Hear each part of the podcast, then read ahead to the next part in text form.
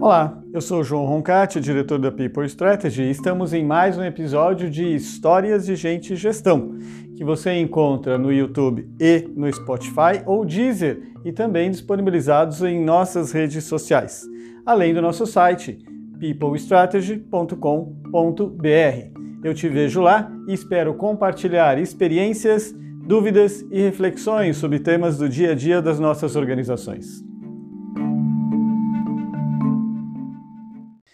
Quando uma empresa assume o desafio de entrar numa mudança cultural, logo surge a dúvida: quem é que vai liderar algo tão complexo e profundo quanto mudar os comportamentos, jeitos, crenças de uma organização, que é o que nós chamamos de mudança cultural? Essa é uma dúvida frequente para quem atua na prática, embora a literatura de administração e as revistas especializadas, é, quase como um consenso, colocam na liderança e nos gestores seniors a responsabilidade da liderança de um projeto ou um programa de mudança de cultura.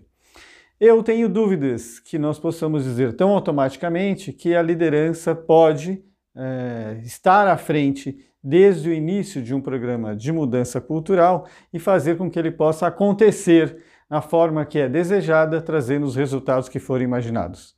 Não que a liderança e os gestores seniors não tenham responsabilidade, mas é necessário considerar um outro ponto. Então, hoje, aqui, o que nós queremos fazer como reflexão para vocês é quem é que deve liderar um programa de mudança cultural numa organização.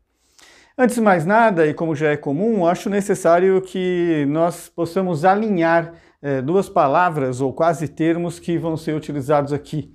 Primeiro, cultura. O que é cultura? Aqui na People Strategy nós utilizamos dois referenciais. Um deles o Daryl Corner, um referencial que é simples e conceitual. E Daryl dizia o seguinte: cultura é o jeito que nós fazemos as coisas aqui. Então, cultura envolve comportamento, né, o jeito, mas na prática, como fazemos as coisas aqui.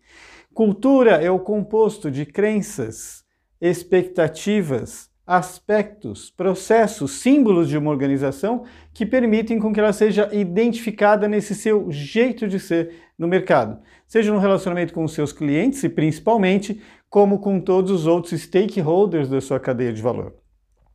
Liderança, importantíssimo, na nossa definição, são as pessoas que têm a motivação, o desejo e a capacidade de mobilizar pessoas para desafios superiores, resultados diferenciados.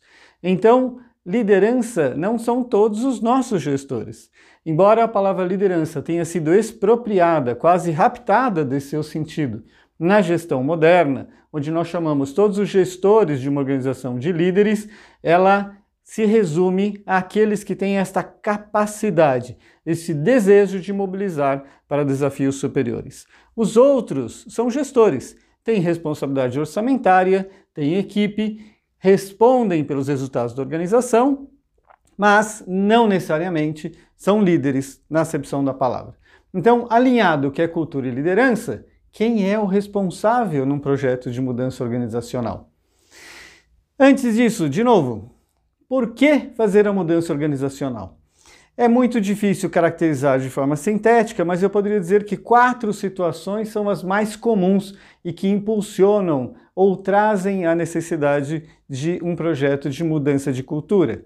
A primeira delas, em processos de rápido crescimento, confusão e aquisição, não raro com a aquisição de empresas maiores do que aquela empresa que é a adquirente.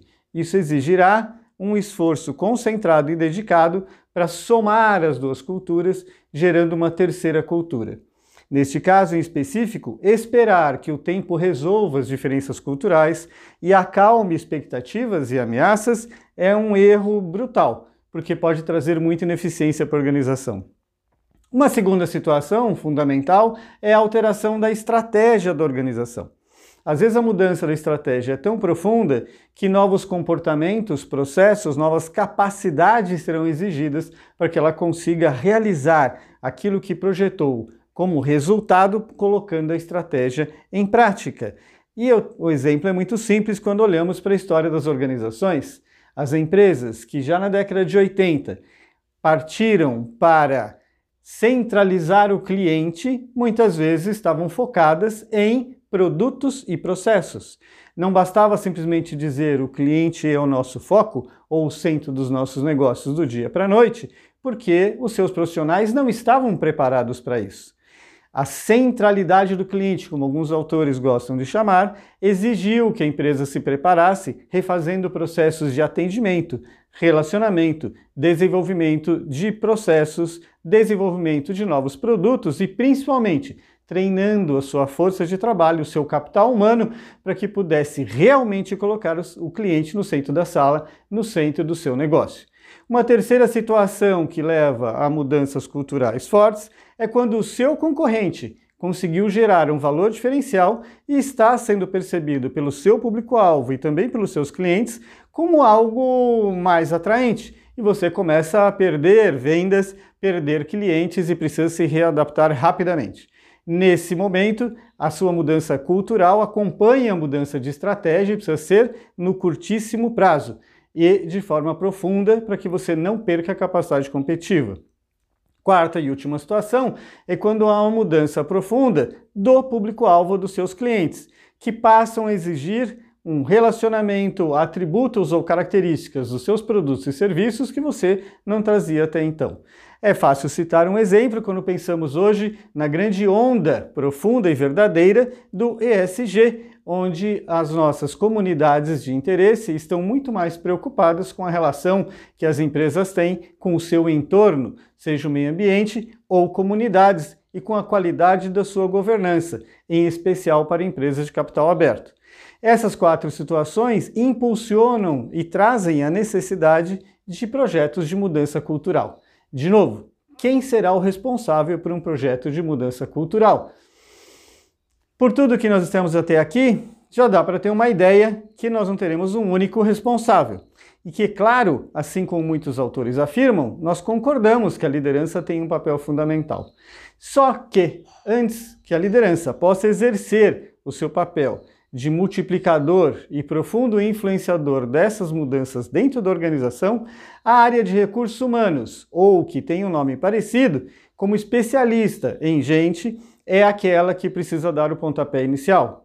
É a área de recursos humanos que irá materializar o desejo de alteração de estratégia colocada em prática nos novos referenciais, como uma revisão de valores, de competências, qualificando os profissionais da organização, mobilizando-os através de um plano de comunicação e refazendo todos os processos de gestão de pessoas para impulsionar aquilo que é desejado para colocar a estratégia em prática, exercitá-la no dia a dia.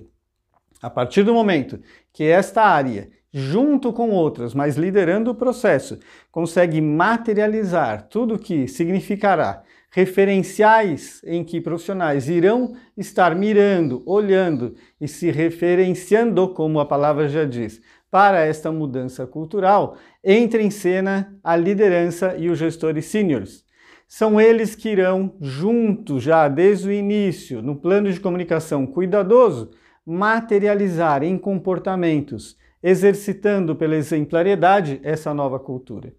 RH, então, tem um papel fundamental de instrumentalizar toda a mudança cultural, mas quem vai vivenciar no dia a dia e, como eu já disse, por exemplariedade, transformar referenciais em comportamentos efetivos será a liderança e os gestores sêniores da organização. Então não é possível ter um líder apenas e deixar para a liderança sênior seria achar que a mudança é simples e não precisa de uma profunda revisão de referenciais, como já disse, valores, competências, formas de gestão de pessoas. É a co-liderança entre áreas de recursos humanos, o presidente da organização e os seus gestores sêniores que irá trazer maior chance de sucesso para algo que exige uma enorme mobilização e não acontece no curtíssimo prazo. Uma mudança cultural exige reflexão, cuidado, mobilização, compartilhamento e vivência contínuos.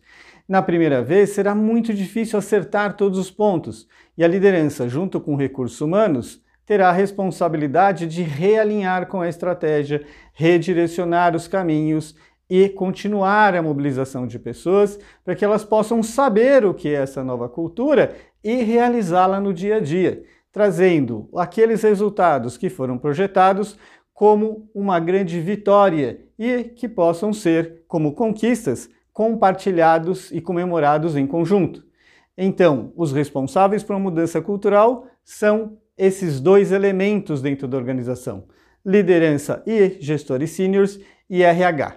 Se a liderança instrumentaliza, a liderança faz acontecer. E não é possível que nenhum dos dois atue separadamente. Pense sobre isso e prepare a sua organização para a mudança que será necessária para construir o seu futuro.